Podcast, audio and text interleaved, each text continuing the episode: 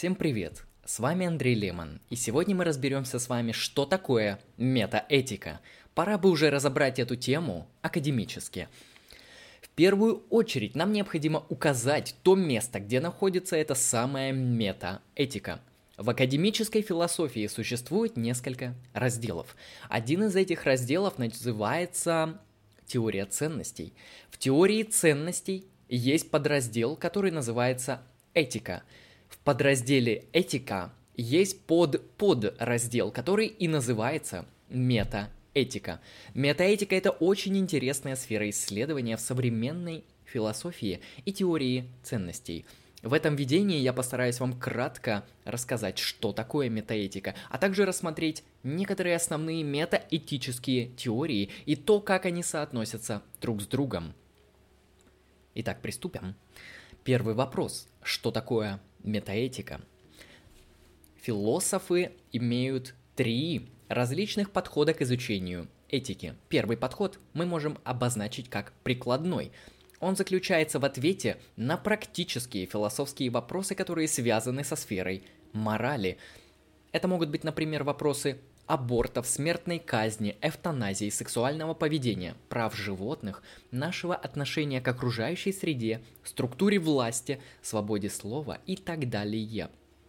Второй подход называется нормативный. Нормативная этика тесно связана, конечно же, с прикладной. Однако нормативная этика вместо того, чтобы фокусироваться на отдельных частных кейсах и проблемах, пытается сформулировать общие правила и общие принципы, которые должны определять наше с вами поведение.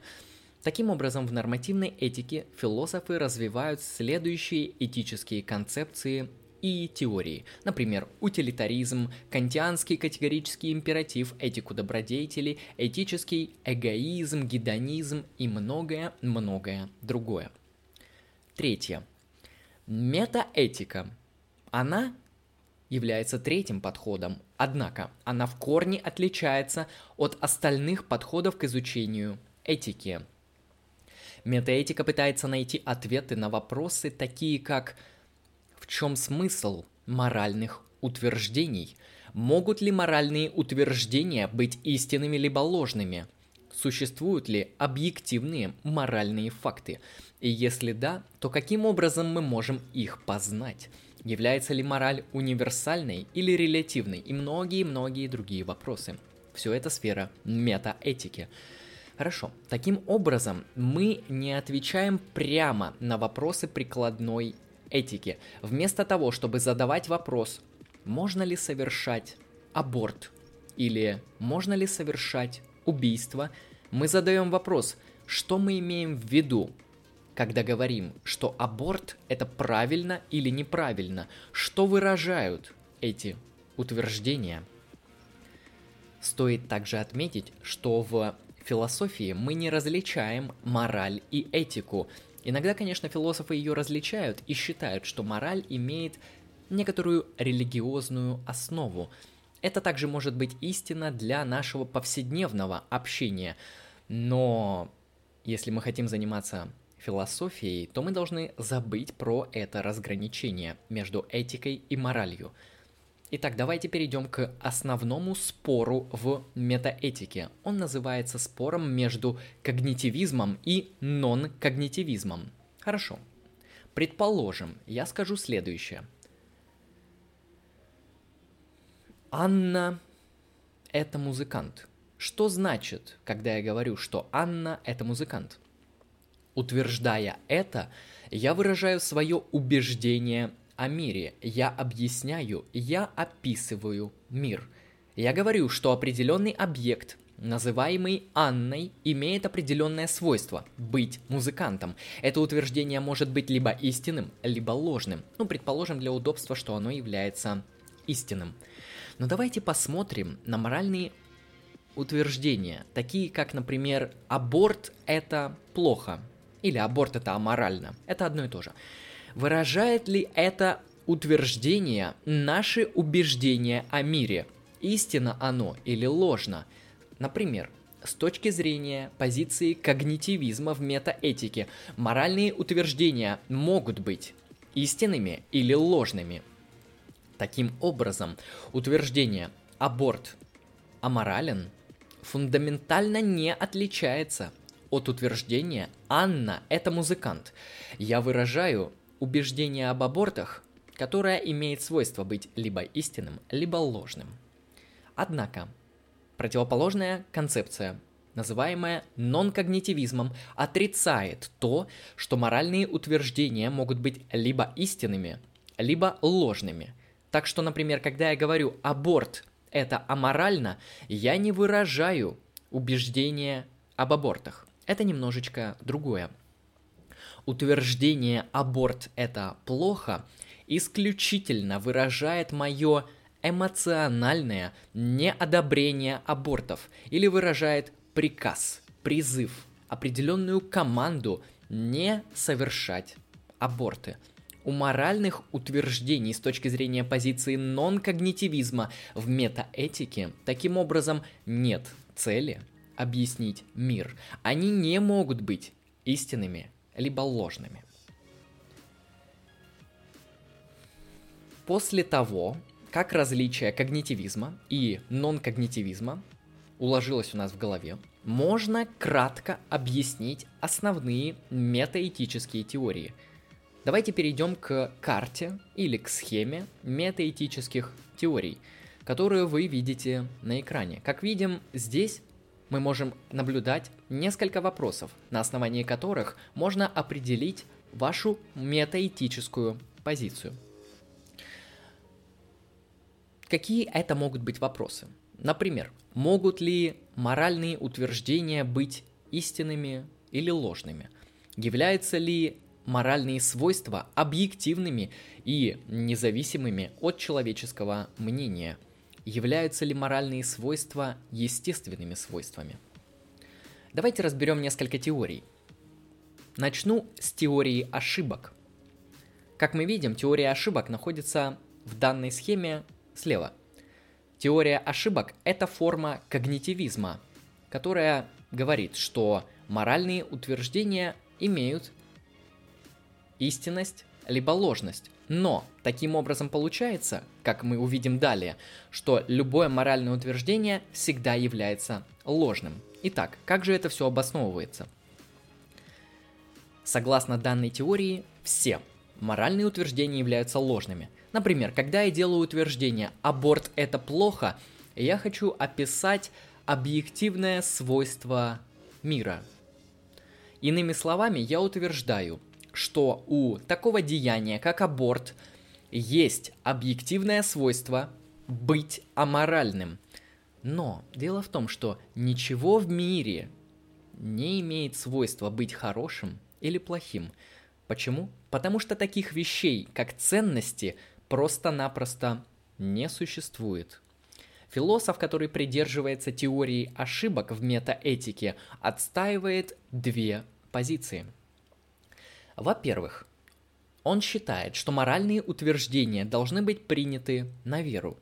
Так, например, с первого взгляда кажется, что Анна – это музыкант и аборт – это плохо, имеют единую общую структуру. Они являются утверждениями, которые выражают убеждения человека о мире.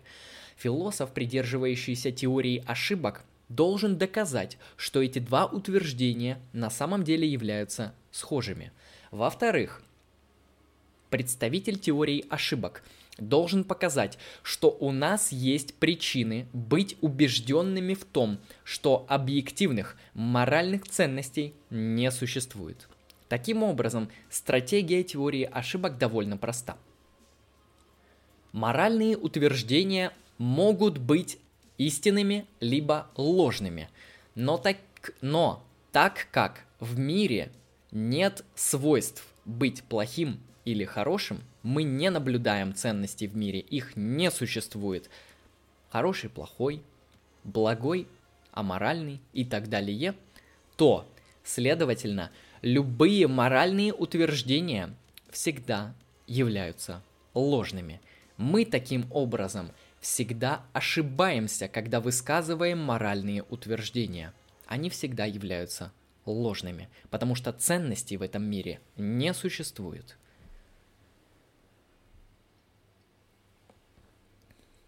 Хорошо. Перейдем к следующей теории. Субъективизм. Различают несколько видов субъективизма. Первый – индивидуалистический субъективизм. Это позиция, согласно которой моральные утверждения могут быть истинными, либо ложными, благодаря отношению к ним утверждающего. Аборт – это аморально, равнозначно следующим утверждением. Антон считает, что аборт – это аморально. Антон не соглашается с абортами. Ну или то же самое. Я считаю, что убийство – это аморально. Я не согласен с тем, чтобы людей в моем обществе убивали. Это индивидуалистический субъективизм. Второй вид субъективизма, так называемый культурный субъективизм. Культурный субъективизм – это позиция, согласно которой моральные утверждения делаются истинными либо ложными из-за отношения культурных явлений к этим утверждениям. О чем здесь идет речь? Например, в обществе, где неприемлемы аборты, утверждение «аборт это аморально» будет истинным утверждением. Например, в ином случае, если мы берем культуру, где аборты одобряют, то утверждение «аборт это аморально» будет являться ложным с точки зрения культурного субъективизма. Однако старайтесь здесь не перепутать данную позицию с дескриптивным релятивизмом, так как эта теория, она вообще не относится к сфере этики и метаэтики. Это вообще другой раздел, возможно, абсолютно из другой дисциплины. Итак, перейдем к следующим теориям. Моральный реализм. Некоторые моральные утверждения являются истинными с точки зрения морального реализма, так как они находятся во власти независимых от разума и мнений особенностей и свойств мира. Если, например, моральный реалист считает, что аборт это аморально, то он скажет, что даже если каждый человек в мире считал бы, что аборт это обоснованно и морально, то аборт все равно бы оставался аморальным. Почему?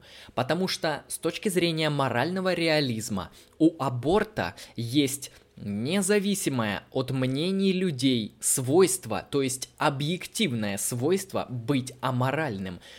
Точно так же с иными случаями, например, с убийством, с кражей, с ложью, изнасилованием и многим-многим другим.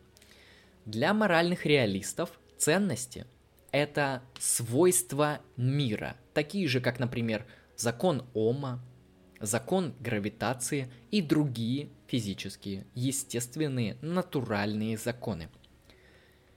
Давайте рассмотрим моральный натурализм и моральный нон-натурализм. Итак, чтобы нам их рассмотреть, нам нужно ответить на вопрос – чем является естественное свойство? Ну или проще, что такое естественное свойство? Это важный вопрос для данных теорий. Давайте возьмем две предпосылки. Итак, первая предпосылка. Естественные свойства – это свойства, которые описываются естественными науками и о которых мы узнаем через эмпирические исследования – Первая предпосылка. Вторая. Естественные свойства – это свойства, косвенно обнаруживаемые нами с помощью чувств или с помощью нашей перцепции. Например, исходя из этого, удовольствие – это естественное свойство. Итак, моральные натуралисты считают, что ценности – это естественные свойства – Данная позиция, в принципе, многим нравится, так как она позволяет нам исследовать мораль естественно-научными методами. этика таким образом может быть научной дисциплиной, эмпирической научной дисциплиной. На данный момент самым известным моральным натуралистом является глубоко известный, широко известный Сэм Харрис, который считает, что моральные категории, такие как хорошее, плохое, могут быть обнаружены и исследованы научно, потому что они являются естественными свойствами. Это и есть позиция морального натурализма. Давайте рассмотрим позицию кратко морального нон-натурализма. Моральный нон-натурализм просто-напросто отрицает, что моральные утверждения отсылают нас к свойствам природы или к чему-то естественному. Что же мы можем сказать по поводу позиций нон-когнитивизма?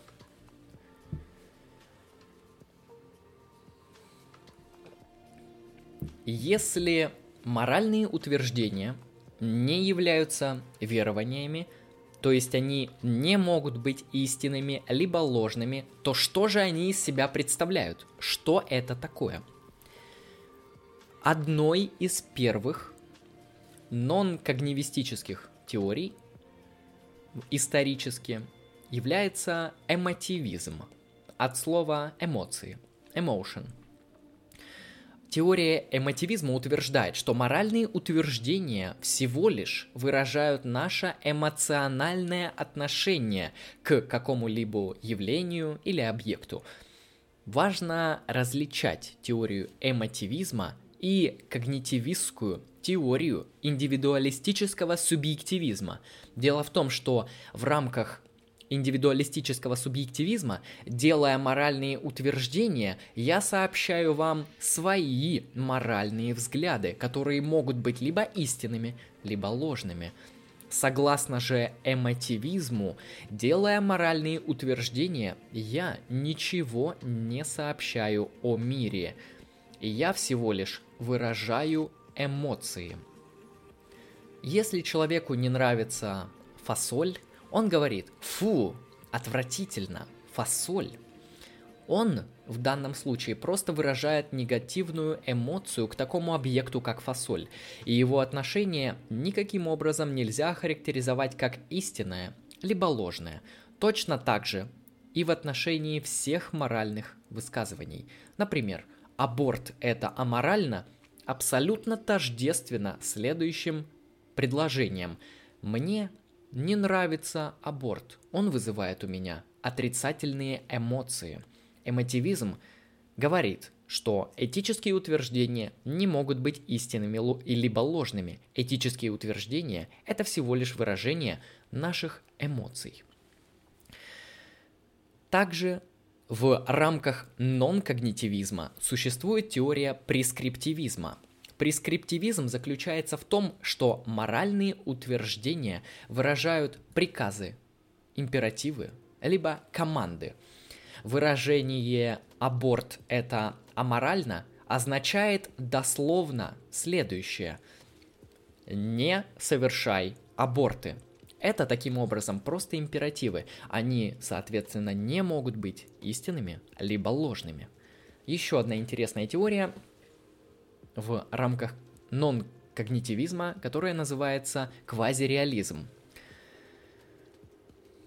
Данная теория начинается с наблюдения того, что люди имеют определенную тенденцию действовать так, как будто моральные утверждения могут быть истинными либо ложными – Квазиреалисты стараются оправдать данную тенденцию, хотя на самом деле моральные утверждения не могут быть истинными или ложными.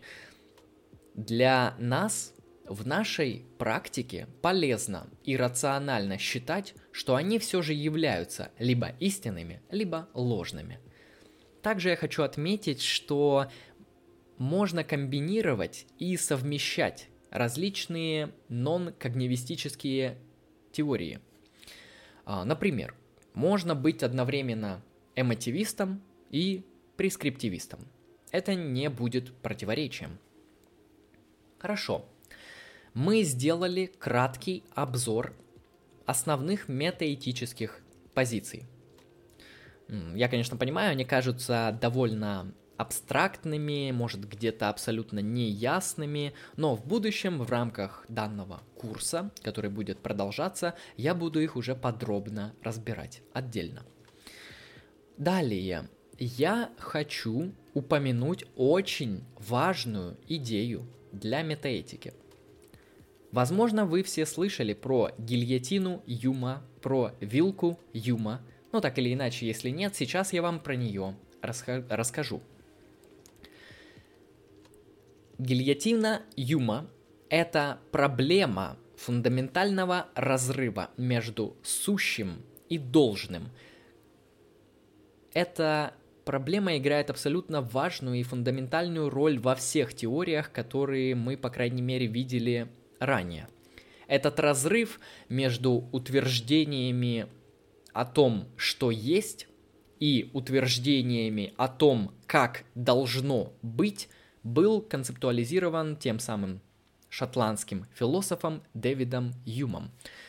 Его так называемая гильотина, гильотина Юма, утверждает, что мы не можем совершить логически обоснованный переход от утверждений о сущем к утверждениям о должном. Это невозможно. Из фактов невозможно вывести ценности или из суждений о мире не следуют нормативные суждения. Переход от дескриптивного к прескриптивному логически невозможен. Иными словами, упрощая, мы, не, мы никаким образом не можем вывести ценности, то есть то, что нам должно делать из устройства мира. Наблюдая за миром, мы не можем выводить ценности.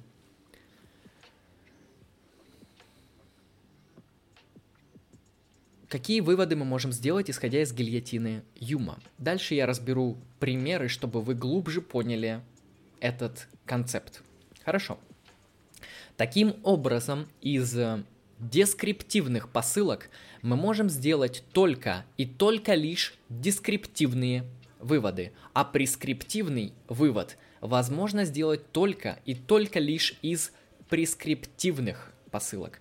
Прескриптивные – это также нормативные посылки, то есть э, утверждение о том, что должно. Но давайте рассмотрим пример прескриптивного вывода, нормативного вывода. Посылка первая. Людей нельзя убивать. Посылка вторая. Иван является человеком. И, конечно же, очевидный вывод. Ивана нельзя убивать. В данном случае первая посылка, которая звучала как «людей нельзя убивать», а также вывод «Ивана нельзя убивать», являются нормативными. То есть они абсолютно прескриптивны. Они не отсылают нас к фактам о мире. Разница между фактами и ценностями говорит нам о том, что существует определенный фундаментальный метафизический разрыв между двумя этими сущностями. Давайте разберем на конкретных примерах. Представим себе какой-нибудь этически спорный кейс. Ну, например, те же самые аборты. Два человека. Первый человек считает, что аборты это всегда аморальны. Аморально. Давайте назовем его pro-life. Второй человек считает, что аборт должен быть всегда разрешен. Назовем этого человека pro-choice. Спор может держаться на одних только фактах между этими двумя людьми. Например, пролайфер убежден, что аборт это аморально, потому что у плода есть функционирующий мозг. Оппонент, прочойсер, убежден, что аборт должен быть разрешен, так как у плода нет функционирующего мозга. Обе стороны спора в данном случае опираются на определенные факты при ответе на вопрос о ценностях. Обе стороны выводят ценности из фактов. Обе эти позиции являются ложными, так как работает гильотина Юма. Они пытаются вывести ценности из фактов, что невозможно сделать. Но дело в том, что спор может быть также и о ценностях. Например, про Чойсер считает, что автономия женского организма является более фундаментальной ценностью, в то время как, например, пролайфер может считать, что плод имеет право на жизнь, которое является более фундаментальным. Данный спор уже будет о ценностях, и в данном случае мы не будем нарушать гильотину Юма. На данных примерах вы можете прекрасно увидеть, каким образом различаются факты и ценности, так как моральные ценности никаким образом невозможно подтвердить научно, они являются очень необычными сущностями, их очень сложно понять и очень сложно изучить. Именно для этого нам нужна такая дисциплина, как этика. И именно поэтому философия интересна и важна. На этом я хочу закончить. С вами был Андрей Лемон. Вы прослушали курс по... Не курс. Вводную лекцию по метаэтике. Всем спасибо за внимание, всем удачи и всем пока.